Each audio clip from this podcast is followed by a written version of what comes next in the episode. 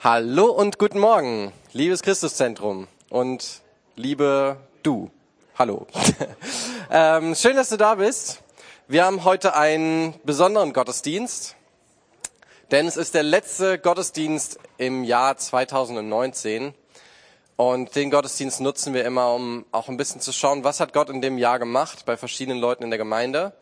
Es wird heute nicht eine klassische Predigt geben, äh, von 45 Minuten oder so, sondern wir haben heute äh, sechs Leute, die angekündigt haben, dass sie was weitergeben. Es wird auch für jeden, der sonst hier ist, Raum geben dafür, ähm, der Gemeinde zu dienen, wenn du es möchtest, oder dass dir gedient wird. Ähm, genau, ein bisschen ein interaktiver Gottesdienst. Und zuallererst mal möchte ich Gott einladen und möchte beten. Danke, Jesus, dass du schon hier bist.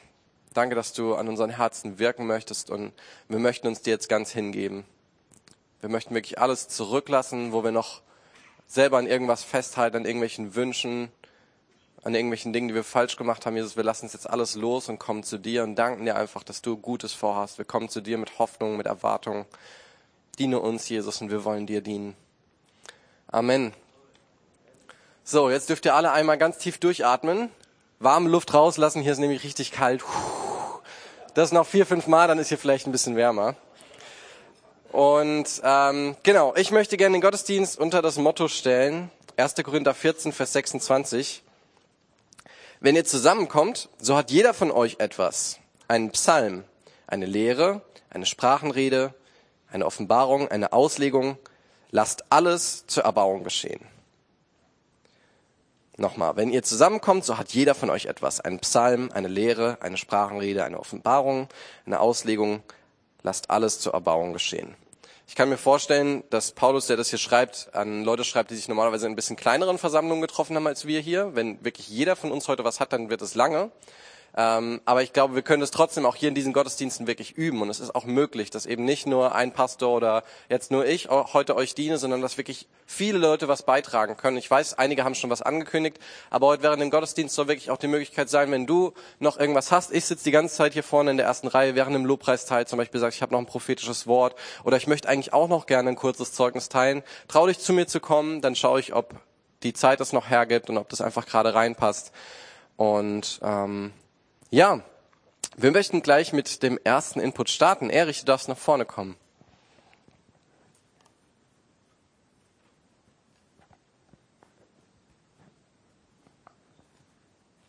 Muss ich hoch, ja? Ja. Ja, guten Morgen. In der Bibel gibt es viele Worte, aber es gibt ein kleines Wort, was ziemlich oft vorkommt. Wenn wir das anwenden, hat es eine große Auswirkung auf unseren Glauben und auf unser Leben. Im Neuen Testament in 1. Thessalonicher 5.18 steht sogar ausdrücklich, dass das Gottes Wille ist. Wenn wir das tun, dort heißt es, seid dankbar in allen Dingen, denn das ist Gottes Willen für euch. Das kleine Wörtchen heißt danken. In Epheser 5.20 steht, und dankt Gott dem Vater immer und für alles im Namen unseres Herrn Jesus Christus. Noch drei weitere Bibelstellen, Psalm 50. Opfere Gott Dank und rufe mich an in der Not, und ich werde dich retten, und du wirst mich preisen. Und in Vers 23 heißt es, wer mir seinen Dank opfert, der ehrt mich. Auf diesem Weg zeige ich ihm mein Heil. Und in Philippa 4,6, einige kennen das auch, in allem lasst eure Anliegen mit Bitten und Flehen und mit Dankbarkeit vor Gott kund werden. Danken drückt meinen Glauben an Gott aus. Ich habe das gerade in letzter Zeit wieder sehr oft erfahren. Einige wissen es ja von euch, ich habe ziemlich massive Schlafprobleme schon seit vielen Jahren. Das heißt, ich schlafe so ein, zwei Stunden und dann wache ich auf in der Regel. Und in letzter Zeit kamen noch zwei starke Erkältungen dazu. Und wenn ich dann manchmal nachts so aufwachte, sagen wir mal so, hatte ich nicht gerade die beste Stimmung. Aber jedes Mal, wenn ich äh, so Dank opferte oder, oder einfach dankte, hab, hat sich manchmal schlagartig meine Stimmungslage gewandelt und ich bekam wieder Frieden und ich schlief dann ein. Und ähm, habe gemerkt, wie gut es ist, wenn ich Täter des Wortes bin. Ja, auch in diesem Punkt, dass wir einfach danken. Also lasst uns danken. Lasst uns danken in guten Situationen, in schwierigen Situationen. Lasst uns Täter des Wortes sein und auch den Segen erfahren, den Gott für uns hat dann. Das wollen wir gleich tun. Wir wollen gemeinsam Gott danken. Let's go, Chris. Wir haben dem Lied gesungen, ich will mich vor dir beugen.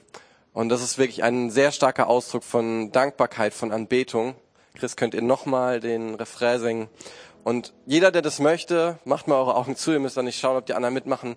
Ihr dürft euch hinknien oder euch in irgendeiner Weise vor Gott beugen, vielleicht auch einfach runterbeugen oder so, äh, dass wir wirklich mit unserem Körper auch ausdrücken, was wir in diesem Lied singen, dass wir uns vor Gott beugen, dass wir Dankbarkeit ausdrücken. Er hat so viel getan. Er ist so gut. Er ist so voller Liebe. Er hat so viel Gnade. Wir haben gesagt, wir werden nie begreifen, wie groß die Last ist, die er getragen hat. Lasst uns vor ihm beugen und das einfach nochmal aussingen.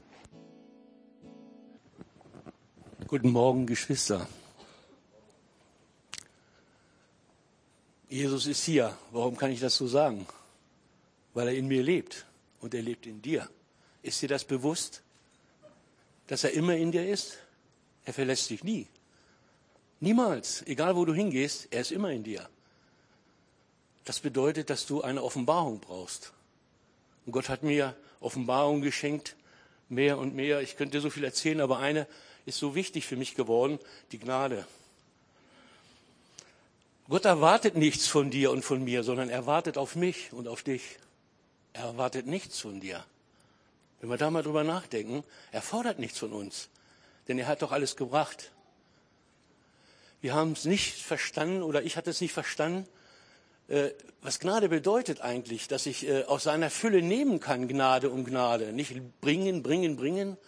Und das hat mich so traurig gemacht, als ich habe mich bekehrt und denke, das ist alles, ich habe Jesus meine Sünden gegeben und aber ich habe es im Grunde, wenn ich ehrlich bin, nie losgelassen, sondern ich bin zurückgegangen und ja, was denn nun zehn Gebote, Gnade, was ist denn nun, was ist richtig? Äh, äh, zehn Gebote kann ich ja gar nicht halten. Äh, und, und Gnade, was, wie, wie kann ich Gnade verstehen? Und dann fing ich das an zu mischen und das funktioniert nicht, Geschwister. Und ich möchte euch ermutigen, viele leben so in diesem Misch. Und ich gehe da gleich mal drauf ein, auf die Laodicea-Gemeinde. Diese Laodicea-Gemeinde, das ist eine Endzeitgemeinde und sie haben gedacht, sie haben alles, wir haben doch alles, uns geht's doch so gut.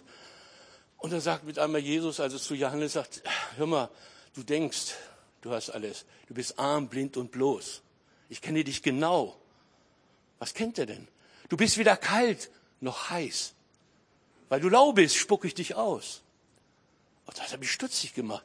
Ich konnte das, ich werde da gleich drauf zurückkommen, das hat mir die Gnade klar gemacht. Da habe ich gesagt, was ist denn nun heiß und kalt? Ja, kalt ist Gesetz. Altes, alte Bund. Heiß ist neuer Bund, Gnade. Und wenn du dies mischt, alter Bund und neuer Bund, Gnade und Gesetz, dann wirst du lau. Und da sagt Jesus, weißt du, Kauf dir Augensalbe, damit du das erkennst. Kauf dir Augensalbe, damit du erkennst, was Gnade bedeutet. Und er sagt da, sieh, ich stehe vor deiner Herzenstür. Wenn du aufmachst, komme ich rein und will das Abendmahl mit dir halten. Versteht ihr? Abendmahl, da komme ich gleich nochmal drauf, wie er mir das klar gemacht hat. Das Mahl. Ja, wo ist er denn, wenn ich aufmache? Ist er doch in mir. Und dann habe ich verstanden, nicht mehr hier, sondern Gnade setzt Glauben frei und es kommt ins Herz hinein. Aber jetzt noch mal zum Anfang. Ich war so unzufrieden, dann habe ich gebetet, Gott, schenk mir doch Weisheit und Erkenntnis, schenk mir doch Offenbarung. Und weißt du, wenn du vom Herzen Jesus suchst, wirst du ihn finden. Du wirst seine Stimme hören. Und dann sagte Dieter, schau doch mal, was ist denn passiert am Kreuz? Du weißt doch, der Vorhang ist zerrissen. Ja, Jesus, der Vorhang, was bedeutet das für mich? Ja, du hast Zutritt zum Allerheiligtum. Du bist jetzt in mir. In mir, nicht irgendwo. Du betrittst die Gnade und die Gnade bin ich. Du hast jetzt, ich, alles, was ich getan habe, gehört dir. Meine ganze, äh, die Krankheit, die ich habe ich getragen, alles für dich. Jede Sünde habe ich getragen, alles für dich. Du bist jetzt in mir. Ruh dich aus. Ich will Gemeinschaft mit dir haben. Ich will dir das alles aufklären. Ich will dir das offenbaren, wie das. Und dann kam ich zur Ruhe. Ich denke, oh Gott, das gibt ja viel mehr, als ich gedacht habe. Und dann habe ich verstanden, Gesetz, ich kann doch die zwölf Gebote gar nicht einhalten. Das weist doch auf Jesus hin. Der Einzige, der es erfüllt hat, war Jesus. Da habe ich dran gescheitert. Ich muss immer wieder Buße tun, Buße tun, Buße tun. Nein, Sinnesänderung ist angesagt. Sinnesänderung, das Alte ist vergangen, siehe, ist Neues ist geworden. Ich bin jetzt in Jesus für immer und ewig. Und das kann mir keiner nehmen, kein Teufel, keine Umstände, keine Gefühle, irgendwas. Er ist immer in mir, weil das Wort es sagt. Nicht, weil ich mir das wünsche oder so, das ist die Wahrheit. Und dazu brauchen wir eine Offenbarung von hier nach da. Du musst wissen, du darfst erkennen, wer du in Jesus bist. Nicht, was du leisten musst, du brauchst gar nichts mehr leisten, du kannst gar nichts mehr leisten. Wenn du was leisten willst, stellst du in Frage, dass Gott nicht alles getan hat durch Jesus. Er hat alles getan. Und dann habe ich das Abendmahl verstanden. Mann, was bedeutet ein Abendmahl? Da habe ich Johannes 6, da steht, wer mein Fleisch isst und mein Blut trinkt, der bleibt in mir und ich in ihm. Welch eine herrliche Gemeinschaft. Nicht Ritual, ja Jesus, ich danke dir, dass du damals für mich gestorben bist. So habe ich das Abendmahl immer genommen. Ist ja auch richtig, ist ja auch wahr. Aber es bringt mir doch nichts. Abendmahl ist ein Geheimnis. Die ersten Christen haben Abendmahl gefeiert. Die haben erst das Abendmahl gefeiert und dann die Predigt weil sie erstmal sich bewusst gemacht haben, wer wir, wer ich in Jesus bin. Ich esse sein Fleisch. Stell dir mal vor, so steht es wirklich da. Die Juden haben es nicht verstanden. Die haben gesagt, sollen wir denn, wir sind doch keine Kannibalen. Das musst du geistlich verstehen. Ich esse seine Gesundheit, seine Liebe in mich hinein, wie ein, und das wirkt Wunder. Weißt du, wenn du in dieser Gnade schwimmst, da, dann setzt Gott die Liebe frei. Ich kann jeden Morgen danken, Gott, danke, dass du mich lieb hast. Warum liebst du mich nur so? Ich habe doch gar nicht, ich bin doch gar nicht lieb. Doch, ich liebe dich. Ich liebe dich. Weißt du, in, in dieser Gnade, du, da wird, setzt sich das alles frei, da wird mit einmal Glaube wächst. Glaube kommt hervor. Halleluja, Glaube kommt. Die Gnade bringt Glaube hervor. Und mit einmal spürst du, wer du in Jesus bist. Mit einmal ist kein Ding mehr unmöglich, weil ja alles in dir ist, wie die beiden Jünger der Bettler, der da saß, Geld und Silber habe ich, aber was wir haben, das geben wir dir. Im Namen Jesus, steh auf. Sie wussten, wer sie in Jesus waren. Nicht sie, sie konnten nicht heilen. Wir können nicht heilen. Aber er möchte durch uns heilen. Durch seine Wunden sind wir geheilt. Genauso mit dem Kelch. Der Kelch.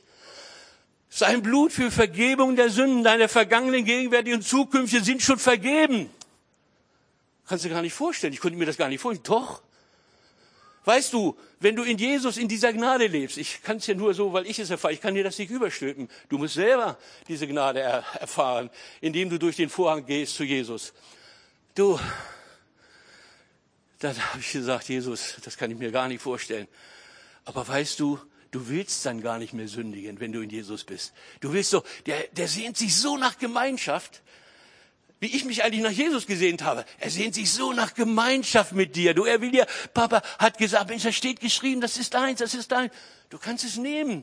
Von seiner Fülle haben wir genommen, Gnade um Gnade. Das passiert aber hinter dem Kreuz.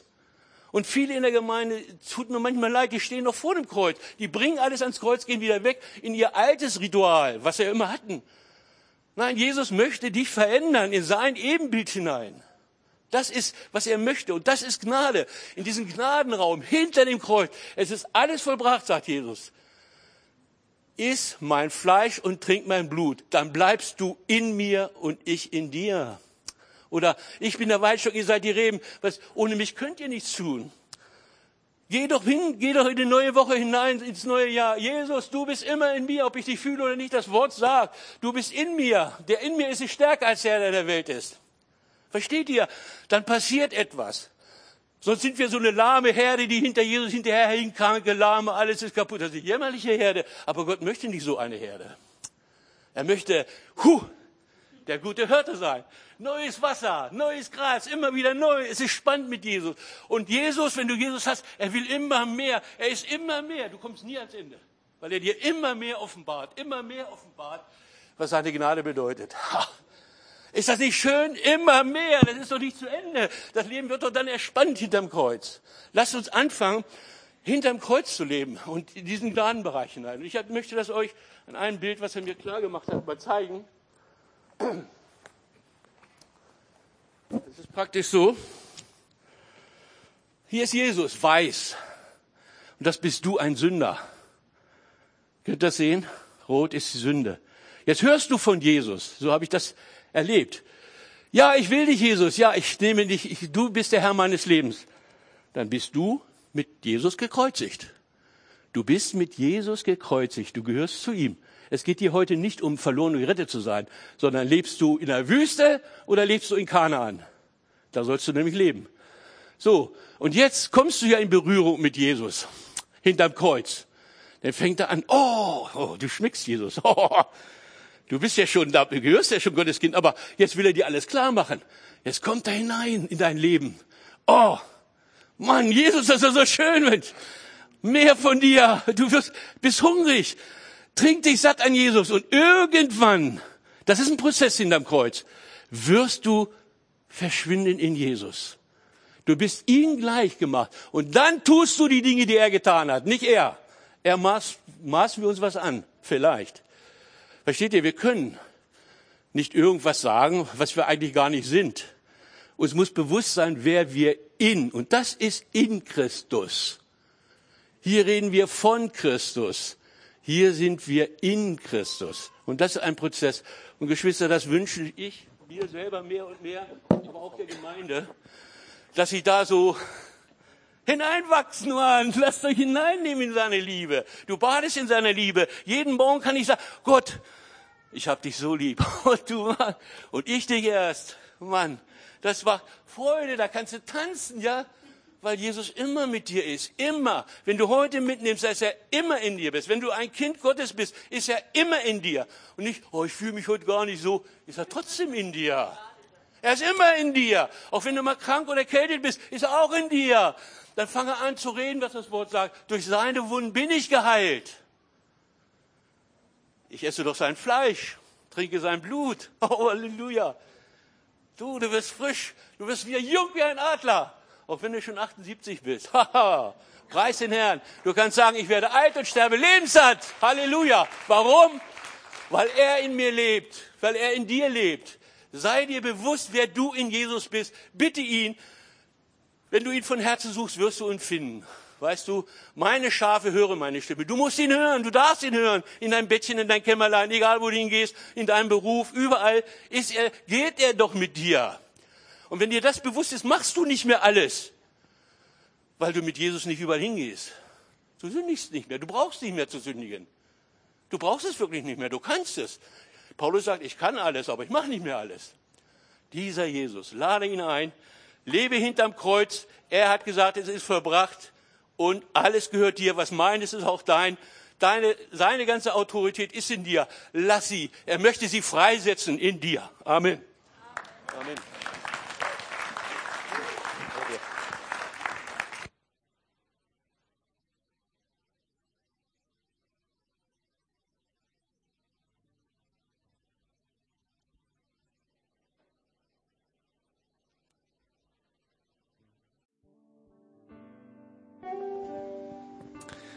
Gut. Jesus ist echt am Werk und ich freue mich drauf, was er noch vorhat. Wir haben noch einiges vor uns. Wir hören jetzt ein paar äh, Inputs noch, vier Stück sind jedenfalls angekündigt. Ich weiß nicht, ob da noch was dazu kommt. Ähm, und wir werden am Schluss auch noch mal eine Zeit haben, um darauf zu reagieren. Auch noch mal, falls ihr noch kein Abendmahl nehmen konntet, das zu tun. Wird auch noch mal Gebetsangebot später geben. Aber erstmal dürfen wir noch ein bisschen zuhören. Susanne, du darfst nach vorne kommen.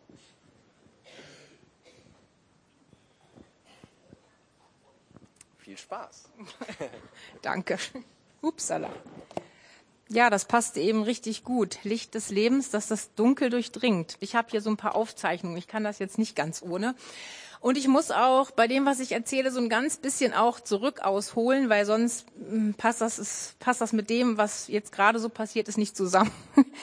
Also, wenn ihr mich jetzt fragen würdet heute, ob ich weiß, dass Gott immer bei mir ist, mich trägt, in mir ist, dann würde ich mit Ja antworten, weil das in seinem Wort felsenfest so steht. Hat mein Papa ja auch gerade gesagt. ähm, aber wie sah das in ganz dunklen Momenten meines Lebens aus? War das da immer so felsenfest für mich greifbar? Wenn die Gefühle, auf die wir ja eigentlich oder so, sowieso nicht so bauen sollen, aber gar nicht, überhaupt nicht mehr mitmachen. Und es gab Situationen, da ist mir diese Wahrheit der Nähe Gottes völlig abhanden gekommen. Kann ich einfach nur so sagen. Dunkel, Hoffnungslosigkeit. Ich, Gott hat mich diese Tage an eine Situation erinnert, als ich auf den Knien hockend äh, in einem Badezimmer einer Klinik die Psalmen laut, laut vorlas und es mir nichts mehr gesagt hat. Und für mich war dann irgendwie klar, Gott hat mich verlassen. Äh, man nahm mich damals sehr ernst und ich musste sogar, es gehörte dann zur Therapie, eine Liste aufschreiben mit, mit Argumenten dafür oder dagegen, ob Gott mich denn verlassen hätte. Fand ich schon stark, dass man da so auf mich eingegangen ist. Und natürlich hat mich Gott nicht verlassen. Und ich hab, er hat mich auch aus diesem dunklen Loch damals wieder herausgeholt und mich da einfach getragen und niemals losgelassen. So, das war schon ganz weit zurück. Dann kam Sommer 2014. Viele Jahre sind vergangen und aber auf einmal sitze ich da wieder in so einem dunklen Loch. Ich konnte es nicht verstehen. Warum? Warum ist es noch mal so schlimm geworden? Zudem habe ich jetzt auch noch einen Sohn und äh, das wollte ich ihm niemals zumuten, eine depressive Mutter zu haben. Also jetzt auch noch muss muss er mich jetzt so erleben.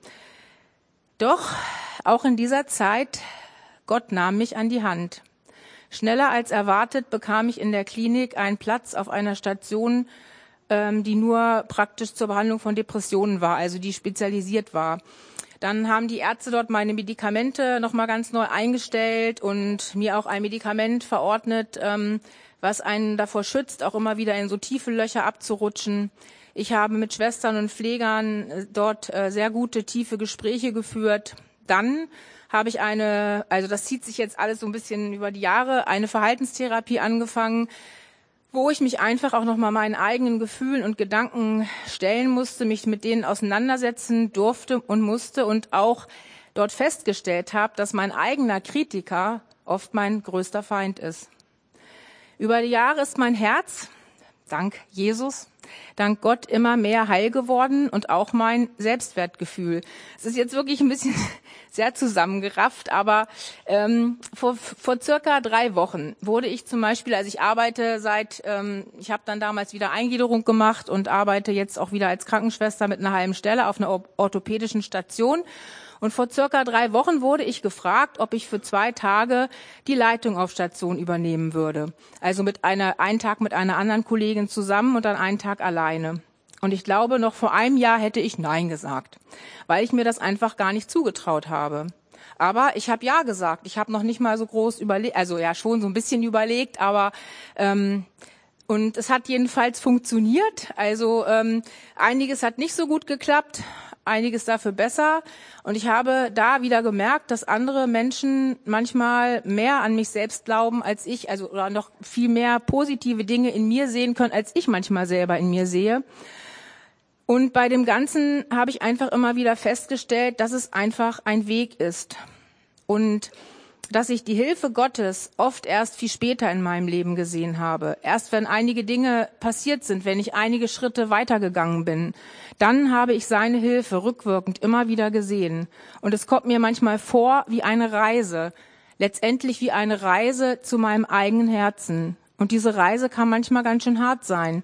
Doch irgendwann kommt es dann hervor, diese Ursprünglichkeit, die Gott in uns hineingelegt hat, auch in mich hineingelegt hat, das Strahlen seiner Liebe, die tiefe Gewissheit, ich bin geliebt, so wie ich bin, ich darf sein, so wie ich bin, mit meinen Macken und Fehlern, ich brauche nichts leisten, sondern er hat alles für mich getan. Ähm, was will ich eigentlich jetzt damit sagen? Ich habe jetzt so viel ausgeholt. Mein Fazit, dranbleiben, festhalten, nicht aufgeben, niemals aufgeben, immer weitergehen. Gott steht zu seiner Verheißung, auch wenn wir das oft viel später erst erkennen können. Ähm, wir brauchen natürlich manchmal auch Menschen und äh, ob es jetzt Ärzte sind, ob es manchmal Geschwister sind. Ich weiß nicht, wie viele Male ich auch mit Tanja gebetet habe, weil mir Dinge auf dem Herzen brannten. Und ähm, aber Gott stellt uns eben auch diese Menschen an die Seite. Wir sind ja nicht alleine auf dieser Welt und müssen alles alleine bewerkstelligen. Äh, ja, also ich möchte einfach Gott die Ehre geben dafür. Jetzt, jetzt kann ich wirklich sagen, mir geht es eigentlich nach dieser Zeit, da 2014, geht es mir jetzt besser als vorher, obwohl ich nie verstanden habe, warum es dann einfach nochmal, beziehungsweise weiß ich jetzt auch einige Gründe dafür, warum es so gekommen ist, aber mir geht es auf alle Fälle besser, weil ich einfach, weil Gott diesen Weg immer mit mir weitergegangen ist. Und ich möchte euch einfach ermutigen, niemals aufzugeben, auch wenn die Phasen manchmal dunkel sind. Gott bewirkt Neues in unserem Leben, auch durch diese Phasen. Und er liebt uns einfach unendlich und lässt uns niemals los. Amen. Vielen Dank, Susanne. Richtig mutig von euch, dass ihr hier so offen teilt über euer Leben. Der nächste ist Yannick.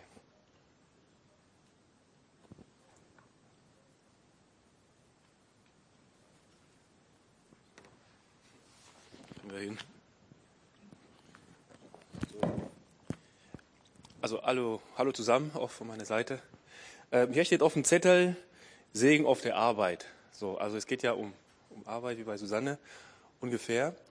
Ähm, und zwar ist es so, dass ich seit 2010 äh, eigentlich einen guten Job gehabt hatte. Und den habe ich dann auch mit vollem äh, Elan äh, ausgeführt. Irgendwann kam es dazu, dass ich was anderes wollte und ich war nicht mehr so ganz zufrieden. Dieses irgendwann ist dann so Richtung 2018. Übrigens, in dieser Zeit habe ich den Thomas kennengelernt, er sitzt da hinten. Und ich bin immer Bus gefahren und dort haben wir uns dann kennengelernt im Bus.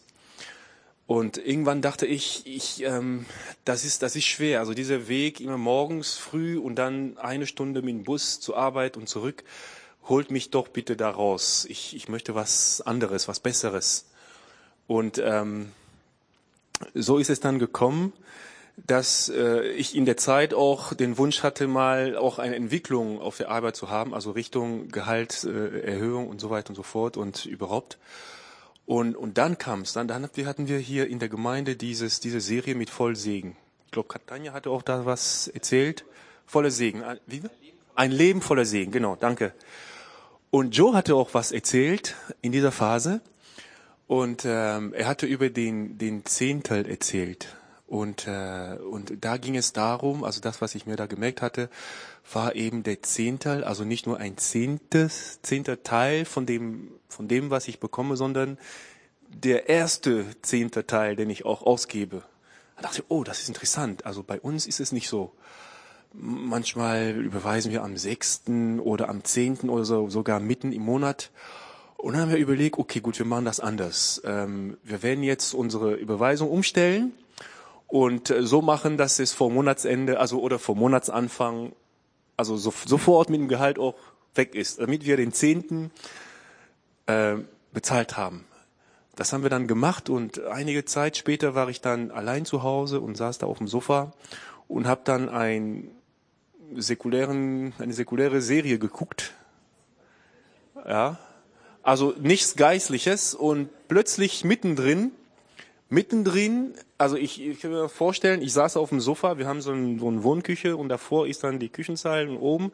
Irgendwann mittendrin in der Serie gucke ich nach oben und äh, Richtung Decke, Richtung Küche und äh, plüps und muss dann so starren. So. Und dann äh, höre ich die Worte, übrigens, ich habe deinen Zehnten bekommen. Ja, das, das freut mich, das, das freut mich. Ja, super. Ähm, jetzt mache ich einen Schritt zurück.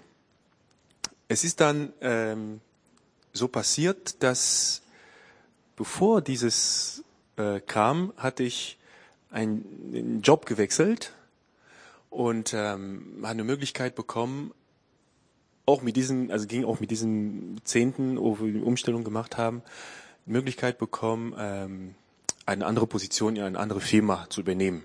Und habe ich mich gefreut und habe ich auch gemacht. Und dann hat sich herausgestellt, ja, das wurde immer schwieriger. Also es hat nicht so ganz gepasst. Also weder von meiner Seite noch von der Firma.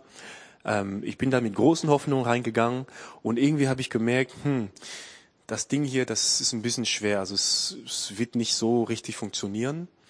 Und ähm, und dann kam eben dieses Ereignis mit dem mit dem mit der Decke und und Gott, der sagt, ich habe einen Zehnten bekommen. Dann habe ich gesagt, ähm, das freut mich. Und was ist denn mit dem Job eigentlich? Also ich merke so, das ist irgendwie was nicht genau oder ne, werde ich ihn den weiter ausführen und werde ich da weitermachen?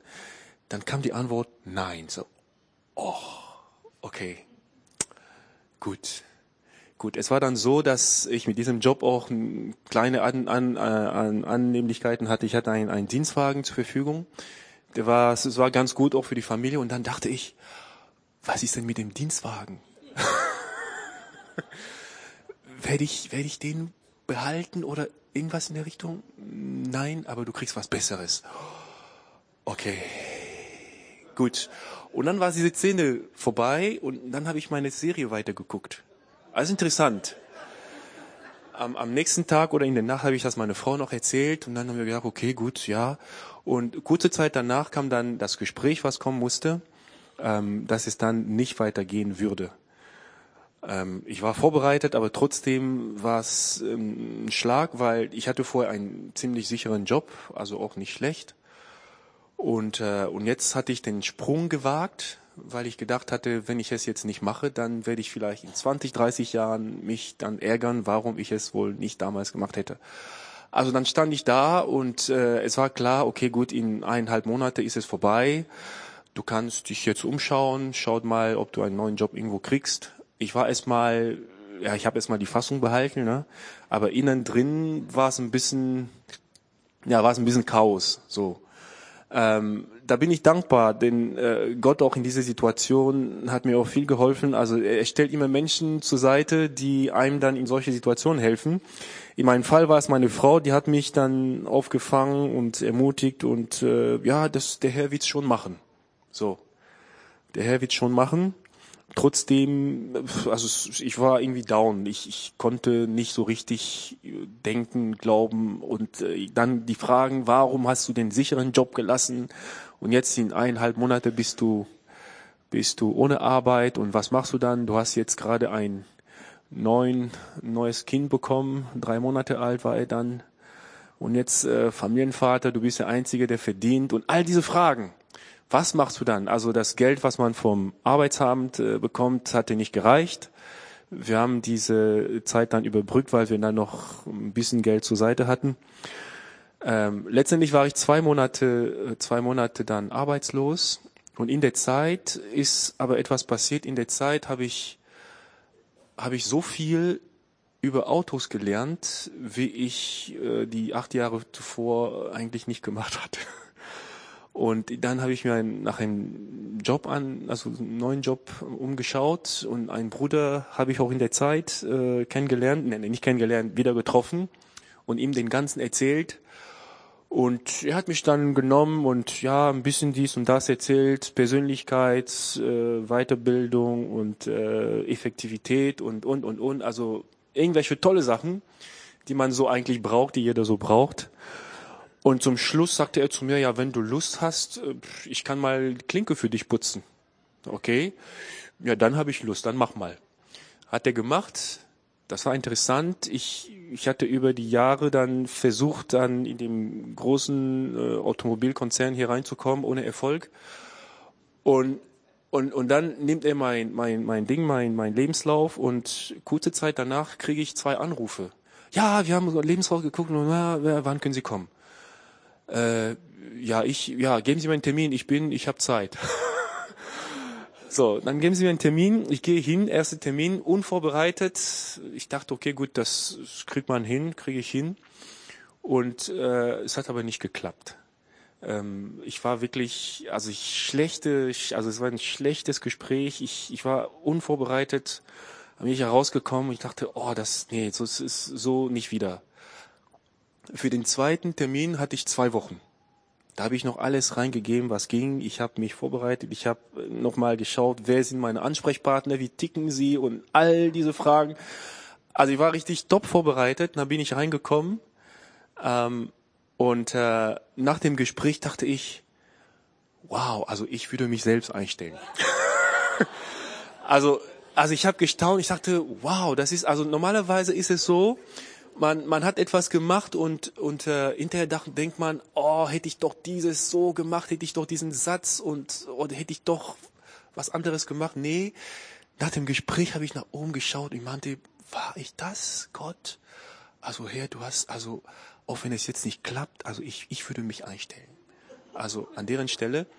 Und dann ist es auch so gekommen, dass, also sie haben das auch so gesehen ne, und wollten sie mich dann haben und so bin ich dann da und, äh, und es ist eigentlich, das ist der Job, also der Job ist, äh, ich gehe gerne hin und ähm, also mit Kollegen und Chefs und das ist, das ist einfach, das ist, das ist ein Traum, also ist eine Art Traum, was in Erfüllung geht. So, ähm, das ist, das ist das Zeugnis. Nun habe ich am Bibelvers oder ein paar Bibelverse am Ende ähm, aus Habakkuk 3. Ich lese mal vor und dann sage ich noch was dazu. Das ist der, der Prophet Habakkuk, der schreibt, nachdem, das ist halt die Zeit, wo, ähm, ich glaube, Josias, der König Josias war dann tot und der hatte vorher ein bisschen Reform in Land gebracht, nachdem sein Großvater Manasse äh, äh, das mit, ähm, mit ähm, äh, wie heißen die nochmal, äh, äh, ähm, Götzendienst und so weiter das Land verseucht hatte, hat er irgendwelche Reformen gemacht und nachdem er tot war, äh, haben sich die Leute wieder auf den Weg von Manasse gebracht, äh, ge, äh, gemacht und, und Habakkuk taucht dann auf in, in diesem in, in dieser Epoche und, und erzählt dann und, er, und klagt dann vor dem Herrn. Er klagt und oh, dass die Gerechtigkeit, dass das Land verlassen und ähm, Unrecht verbreitet sich und und und. Er klagt vor dem Herrn und am Ende, das sind die letzten Worte, seine letzten Worte. Der, der, der, schreibt, der schreibt dann oder der sagt, den der Feigenbaum wird nicht ausschlagen und der Weinstock keinen Ertrag geben. Die Furcht, die Frucht des Ölbaums wird trügen und die Felder werden keine Nahrung liefern. Die Schafe werden aus den Hügeln, Hürden getilgt und kein Rind wird mehr in den Ställen sein. Ich aber, jetzt kommt's, ich aber will mich freuen in dem Herrn und frohlocken über den Gott meines Heils. Gott der Herr ist meine Kraft er macht meine Füße denen der Heche gleich und stellt mich auf meine Höhen. Also das ist dann ein Bibelvers. Also ich hätte, ich hätte, ich hätte gerne diesen, nach diesem Bibelvers diese Zeit äh, äh, durchgemacht. Habe ich aber nicht. Also ich war wirklich in der Zeit, alles war so dunkel, dass ich diesen Bibelvers nicht lesen konnte, also nicht leben konnte. Aber ich hätte mir gewünscht, dass ich diesen Bibelvers gelebt hätte. Also dass trotz den Widrigkeiten, trotz den Umständen, dass ich die Kraft finde, Gott zu loben, Gott zu danken, denn er kommt nie spät. Und ähm, er hat seinen Plan, auch wenn wir einen falschen Weg gehen, falsche Entscheidungen oder nicht falsche Entscheidungen, aber trotzdem irgendwas fällt uns zu, was nicht gut ist, hat er seinen Plan. Und, äh, und, und wir haben Grund genug, wie der Prophet hier, auch wenn alles so dunkel aussieht und Gerechtigkeit das Land verlässt, Gott zu danken und frohlocken über den Gott unseres Heils. Denn er ist unsere Kraft und er macht unsere Füße den der Hechen gleich und stellt uns auf Höhen.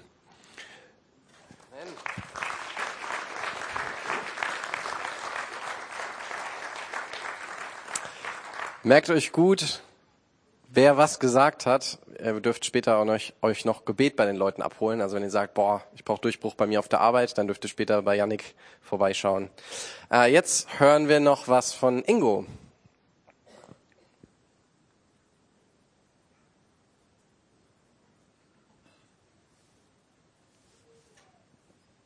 Danke. Ja, schönen guten Morgen auch von mir. Gestern, gestern vor einem Jahr war ich bei meiner Ärztin und die sagte, ich hätte einen Herzinfarkt. Ich hole mal kurz aus. Weihnachten letzten Jahres ging es mir nicht gut. Ich musste mich übergeben, husten, übergeben, husten. Und dann habe ich zu meiner Frau gesagt, zwei Tage nach Weihnachten, ich glaube, ich muss mal zum Arzt, das kriege ich allein nicht mehr hin. Da war mir das erste Mal bewusst, dass ich nichts allein hinkriege. Das zweite Mal, ich bin dann zu meiner Ärztin rein, habe ihr die Symptome geschildert.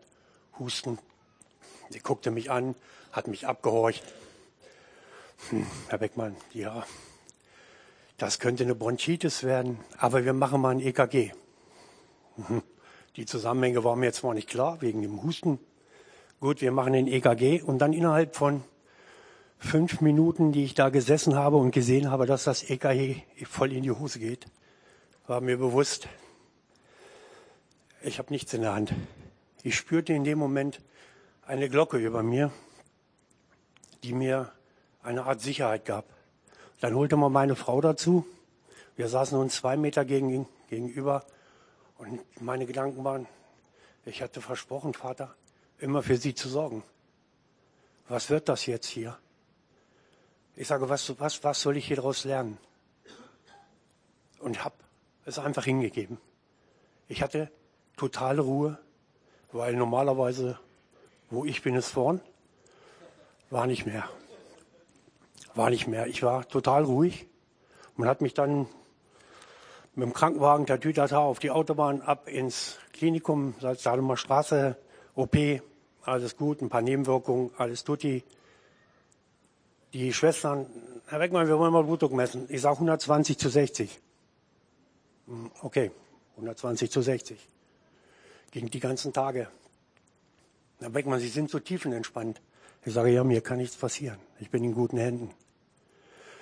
Tage nachdem ich aus dem Krankenhaus entlassen wurde, bin ich dann mit meiner Frau wieder zu meiner Ärztin gefahren und auf dem Weg dahin hat der Herr dann zu meiner Frau gesagt, der Feind wollte, dass Ingo stirbt, aber ich wollte, dass Ingo lebt. Das sind die Momente, wo ich immer wieder dran denken muss und dankbar bin, dass ich hier stehen darf. Des Weiteren die positiven Sachen von diesem Herzinfarkt ist, ich wurde im Gebet getragen von Schwestern, von der Gebetsgruppe meiner Frau. Ich war starker Raucher. Na, und ich rauche nicht mehr. Ich habe kein Bedürfnis, kein Verlangen. Ich bin so dankbar, das könnt ihr euch gar nicht vorstellen. Und dieser Satz, dieser Satz, der Feind wollte, dass du stirbst, aber ich wollte, dass Ingo lebt, der lässt mich immer wieder nach vorne schauen, obwohl es manchmal Momente gibt, jeder weiß, der Medikamente nimmt, dass die Nebenwirkungen nicht so gut sind, genauso wie bei mir. Aber ich weiß, unser gemeinsames Ziel meiner Frau und mir, wir wollten 100 werden. Das hatte ich nicht im Gefühl, jetzt habe ich es wieder. Danke.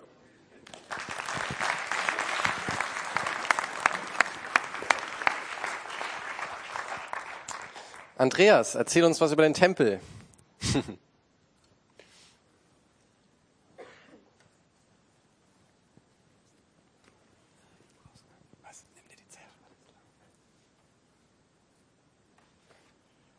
Ja, einen schönen guten Morgen.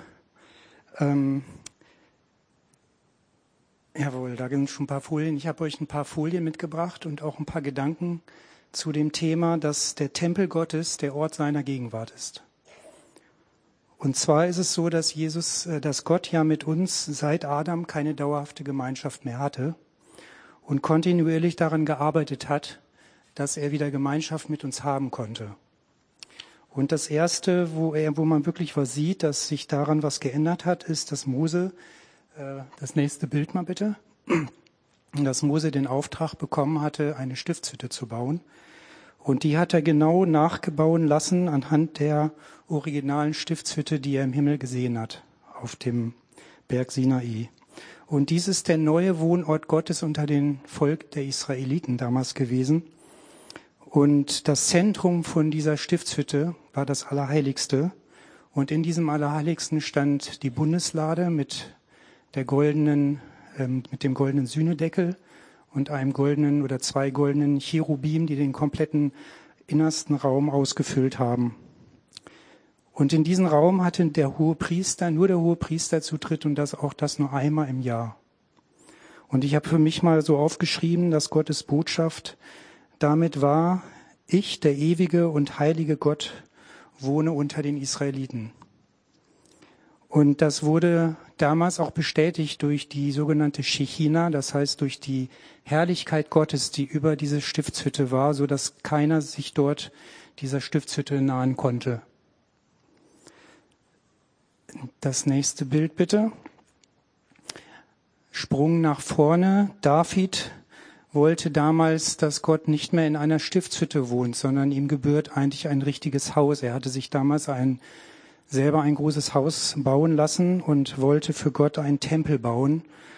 Und ähm, hat ja von Gott dann gehört, dass er es nicht selber tun sollte, Dafür hat er es aber umso genauer detailliert geplant und hat sich vermutlich damals auch sehr intensiv mit den Vorgaben aus der Tora beschäftigt und hat alles dafür getan, dass Baumaterial und sowas, äh, so weiter da vorhanden war. Und dann hat Salomo, sein Sohn, innerhalb von sieben Jahren den Tempel gebaut und der wurde ungefähr 1005 vor Christus dann eingeweiht. Und für mich auch darin die Botschaft, ich, der ewige und heilige Gott, wohne unter den Israeliten. Und auch damals war es so, dass die Shechina, Gottes Herrlichkeit kam und den ganzen Tempel erfüllt hatte. Dieser Tempel wurde ja abgerissen, das ist, denke ich mal, bekannt. Und muss ich gerade mal gucken, irgendwas ist hier durcheinander. Ach so, genau. Und äh, in der babylonischen Gefangenschaft oder während der babylonischen Gefangenschaft hat Esra äh, den Auftrag von Gott bekommen, den Tempel neu aufzubauen. Das war dann der zweite Tempel. Ähm, der Baubeginn war ungefähr 516 vor Christus. Und ähm, dieser ähm, Tempel wurde später ungefähr 30 vor Christus von Herodes dem Großen sehr stark vergrößert und erweitert. Ähm, ein Riesengebäude geworden. Wir wissen, dass die äh, die ähm, Jünger Jesu damals, die den Tempel ja gesehen hatten, selbst begeistert und ähm, stolz vielleicht auch waren auf dieses große Gebäude. Und damals war es so, als Esra den gebaut hatte, es gab da auch ein, ein, ähm, ein ähm, sag mal, Haggai zum Beispiel. Es gibt verschiedene Verse, die davon zeugen, dass Gott mit Israel ist, dass dieser Tempel wirklich auch gebaut werden sollte, dass das also ähm, Gott wollte, dass sie den Tempel wieder bauen und dass er ihnen vergibt. Haggai 2 habe ich jetzt da mal angegeben. Das Besondere war, dass der, das Allerheiligste damals leer war. Das war ein leerer Raum, da war nichts drin, weil die Bundeslade verloren gegangen ist. Vielleicht mal das nächste Bild. Ich habe euch was mitgebracht und zwar da ganz hinten vor der Technik steht dieser zweite Tempel, den ähm, ja die Jünger beschreiben, der auch sehr genau von Flavius äh, beschrieben wurde, wie der aussah. Man weiß relativ gut, wie der aussah. Ihr könnt euch das Modell nach dem Gottesdienst gerne mal hinten anschauen. Das, der Maßstab ist 1 zu 400. Und wir sehen auf dem Bild so ein bisschen, wenn wir uns jetzt in den Tempel mal rein bewegen, außerhalb, ganz links unten, außerhalb das ist äh, die Zwischenwand der Umzäunung. Das war eine Mauer, wo die Heiden nicht drüber durften. Da durften dahinter nur die, die Juden äh, in dieser, über diese oder durch diese Umzäunung durchgehen. Danach kam man dann in dieses ganze Gebäude hinein. Rechts äh, sehen wir dann diesen sogenannten Vorhof der Frauen. Das war der Bereich, wo noch Frauen rein durften. Männer übrigens auch. Das war auch der Bereich, wo Jesus mit den Jüngern, oder sagen wir nicht mit den Jesus mit den Jüngern sicherlich auch, aber mit den äh, schriftgelehrten Pharisäern gesprochen hat. Das war dieser Vorhof, wo äh, Jesus sich dann immer aufgehalten hatte, wenn er in den Tempel gegangen ist. Wir kommen, wenn wir Richtung Allerheiligstes gehen, dann durch so eine größere ähm, Treppe, diese runde Treppe, halbrunde Treppe, ähm, sehen wir die drei. Das ist der Opferaltar gewesen. Und dahinter vermutlich das Wasserbecken, dann wenn, geht man in diesen äh, Tempel hinein, das Gebäude, und wir sehen dann auf der rechten Seite den Schaubotisch, auf der linken Seite den goldenen Leuchter und geradeaus sieht man den Räucheraltar. Alles hier jetzt natürlich verdeckt, weil es in dem Raum drin war. Und ähm, hinter dem Räucheraltar war komplett ein riesiger, dicker ähm, Wandvorhang mit vielen Engeln drauf gestickt, ähm, versehen, sodass man in den hinteren dunklen Raum nicht hinein konnte. Und dahinter war eigentlich die Bundeslade. Wir wissen ja, dass die Bundeslade nicht mehr da war, aber das war das Allerheiligste. In diesen Raum durfte nur einmal im Jahr der hohe Priester hinein.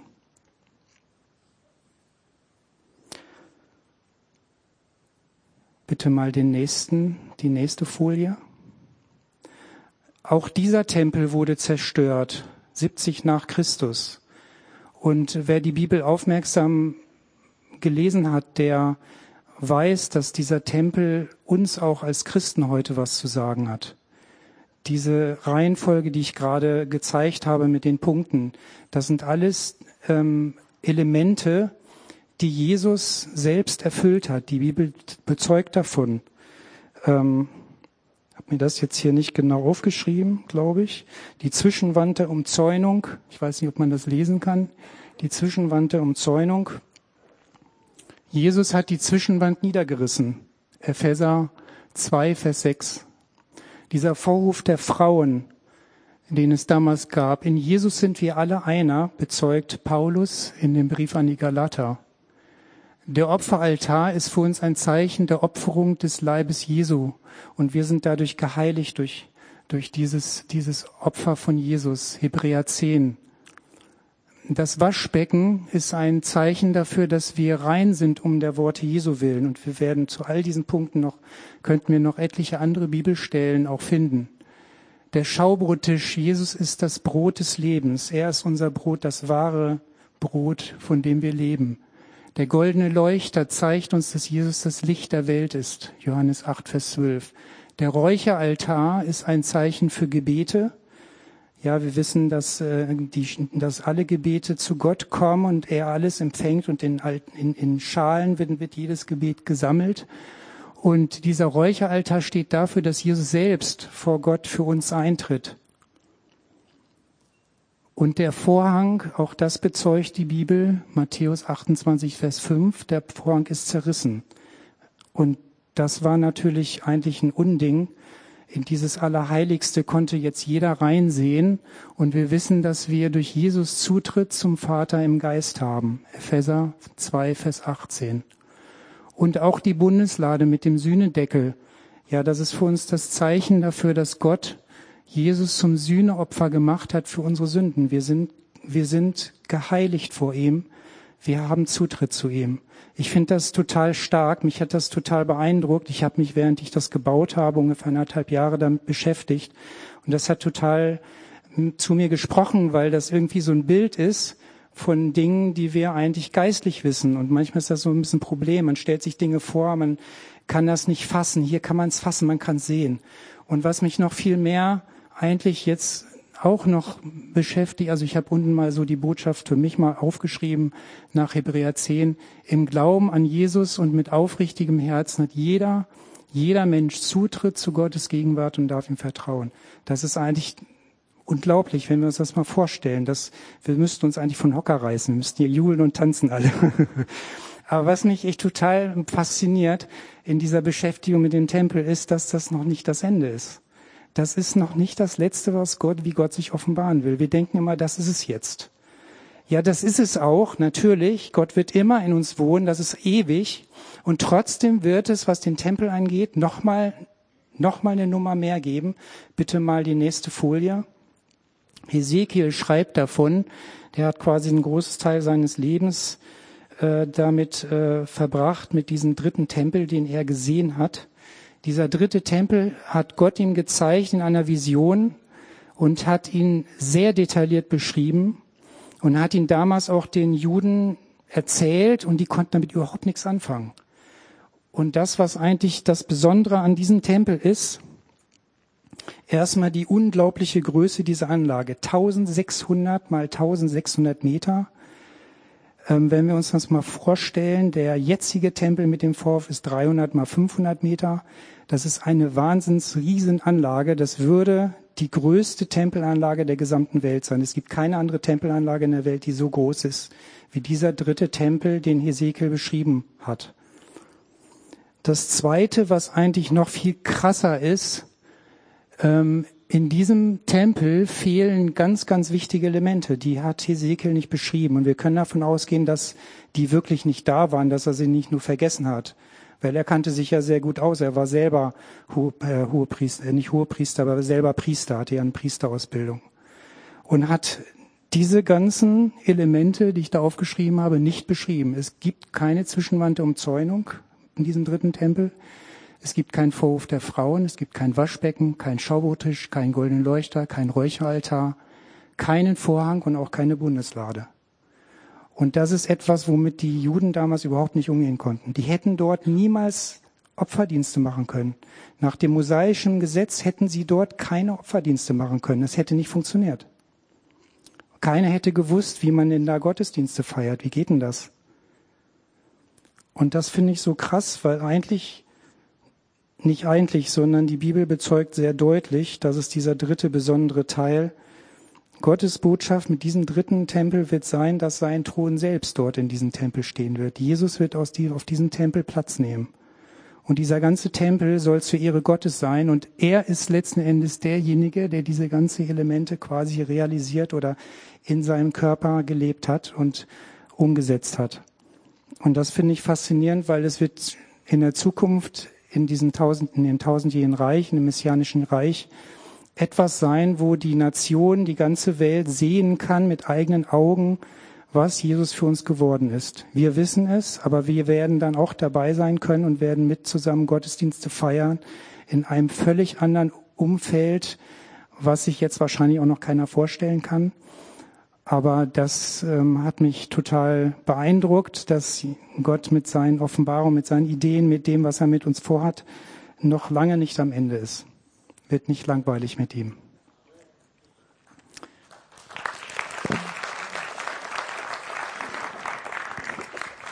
Vielen Dank.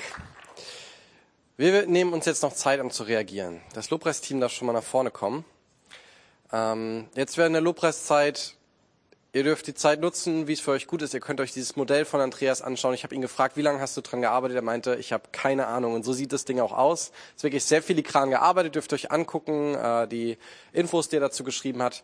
Dann, es wird verschiedene Leute geben, die haben äh, ein Schildchen, da steht Beta drauf. Die stehen am Rand des Raumes. Dürft ihr hingehen. Auch die Leute, die Inputs gehalten haben, äh, stehen da. Ihr dürft euch Gebet abholen für alles, was ihr möchtet. Ähm, vielleicht hat es was mit dem Thema zu tun, was die Leute gesagt haben. Vielleicht braucht ihr einfach Segen, vielleicht braucht ihr körperliche Heilung, was auch immer. Holt euch das Gebet ab. Wir nehmen uns jetzt so 20, 30 Minuten Zeit. Wenn ihr noch Abendmahl nehmen möchtet, tut es. Wenn ihr für irgendjemand im Raum beten möchtet oder von irgendwem anders hier im Raum gebeten möchtet, jemandem ein prophetisches Wort weitergeben möchtet, tut es. Wenn ihr was für die ganze Gemeinde habt, kommt zu mir. Lasst uns diese Zeit einfach noch nutzen, um zu reagieren auf die Dinge, die Jesus jetzt zu uns gesprochen hat, auf das, was er heute noch vorhat. Ja, wir haben so viel gehört vom Tempel. Und wir sind doch auch der Tempel des Heiligen Geistes. Und der Herr sprach jetzt gerade zu mir, äh, was bedeutet eigentlich Liebe? Wenn du in, in das Allerheiligste gehst, da ist die Liebe vorhanden. Und was ist die Liebe? Die Liebe ist das Überströmen einer Persönlichkeit in eine andere. Jesus, Jesu Liebe wird dich überfluten, wird hineinströmen in dein Leben. Liebe ist das Überströmen einer Persönlichkeit in eine andere, damit du Jesus verstehst. Er ist die pure Liebe. Gott ist die pure Liebe. Wenn du hineinkommst ins Allerheiligste, das Erste möchte er dich mit dieser Liebe beschütten. Lass dich lieben in das neue Jahr hinein. Lass dich lieben von Jesus. Geh in das Allerheiligste und da gehörst du hinein, in diesen wunderbaren Tempel des Heiligen Geistes, wo Jesus ja in dir ist. Er ist in dir und er will dich beschütten, beschütten mit dieser Liebe. Danke, Jesus. Silas will einfach nicht aufstehen. Gut, ja, ich äh, war. Ich meine Ansage eben noch machen. Nonverbale Kommunikation läuft zwischen uns. Kann noch ausgebaut werden. Ich habe dich so flehentlich angeguckt, Silas. Okay, ja, äh, erstmal dürfen die Leute für die Kollekte nach vorne kommen. Und wenn du es auf dem Herzen hast, darfst du was in den Korb reintun. Vielleicht ist dann nächstes Mal gleich von Anfang an der Raum warm. Und genau, Chris, du hast noch eine Ansage. Ja, ich habe eine Ansage. Ich äh, wurde mit der Aufgabe betraut, den Jahresauftaktgottesdienst, der ist in drei Wochen anscheinend. Drei Wochen, ne? Drei Wochen.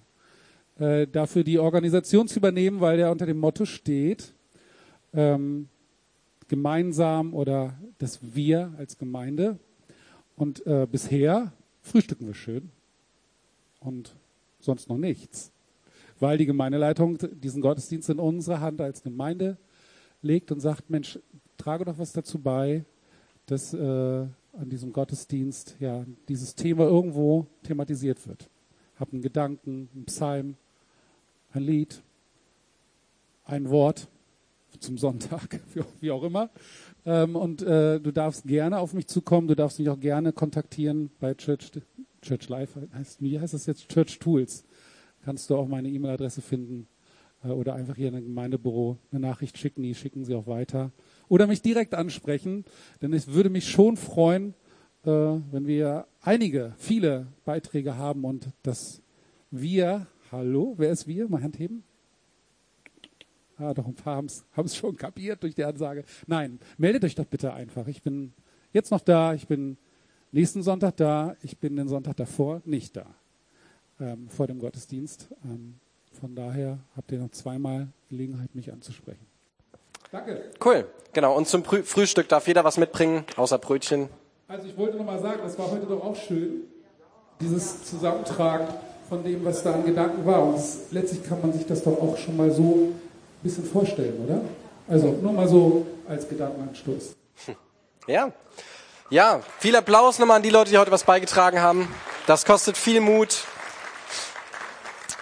Und danke, Jesus. Mensch, ich habe heute Gott echt erlebt. Für mich ist das manchmal ein bisschen schwer, wenn ich hier vorne leite, dann bin ich immer mit Gedanken irgendwo, aber trotzdem, Gott hat heute so stark gewirkt, dass so, äh, sogar ich es mitbekommen habe. Mich hat's wirklich berührt. Vielen Dank für die Leute, die was weitergegeben haben. Und danke, Jesus. Und ich möchte einfach noch segnen, die Gemeinde und uns und für alles, was so jetzt kommt in nächster Zeit. Vater, wir danken dir für das Jahr 2019. Du bist groß. Du bist wirklich herrlich, Jesus. Danke für das, was du tust im Christuszentrum, dass du uns heranreifen lässt als eine Gemeinde, die dir wirklich gefällt, dass du unsere Herzen zubereitest zu Herzen, an denen du wirklich Freude hast. Und genau das bitte ich dich, dass du es wirklich jetzt in kommender Zeit auch tust, in äh, den Vorbereitungen aufs neue Jahr, in der kommenden Woche, Vater, komm, wirke in unseren Herzen, bereite uns vor, dass wir wirklich in Gemeinschaft mit dir sein können, dass wir das neue Jahr so verleben können, dass es dir gefällt, dass wir immer wieder in die Gnade zurückkehren, wenn wir gefallen sind. Heiliger Geist, wirke in unseren Herzen, sprich zu uns, befreie uns aus Fesseln, in denen wir noch drin sind. Zerbrich Dunkelheit und komm mit deinem Licht, komm mit deiner Herrlichkeit, komm mit deiner Freude, komm mit allem, was wir brauchen, Jesus. Wir sehen uns nach dir. Danke für das, was du tust. Amen. Ja, jetzt bleibt mir nur noch zu sagen, falls jemand heute das erste Mal da ist, da hinten am pinken Tresen bekommst du eine braune Tüte mit Begrüßungsgeschenken und eine nette Begrüßung. Und einen richtig schönen Sonntag wünsche ich euch noch. Ein gutes neues Jahr.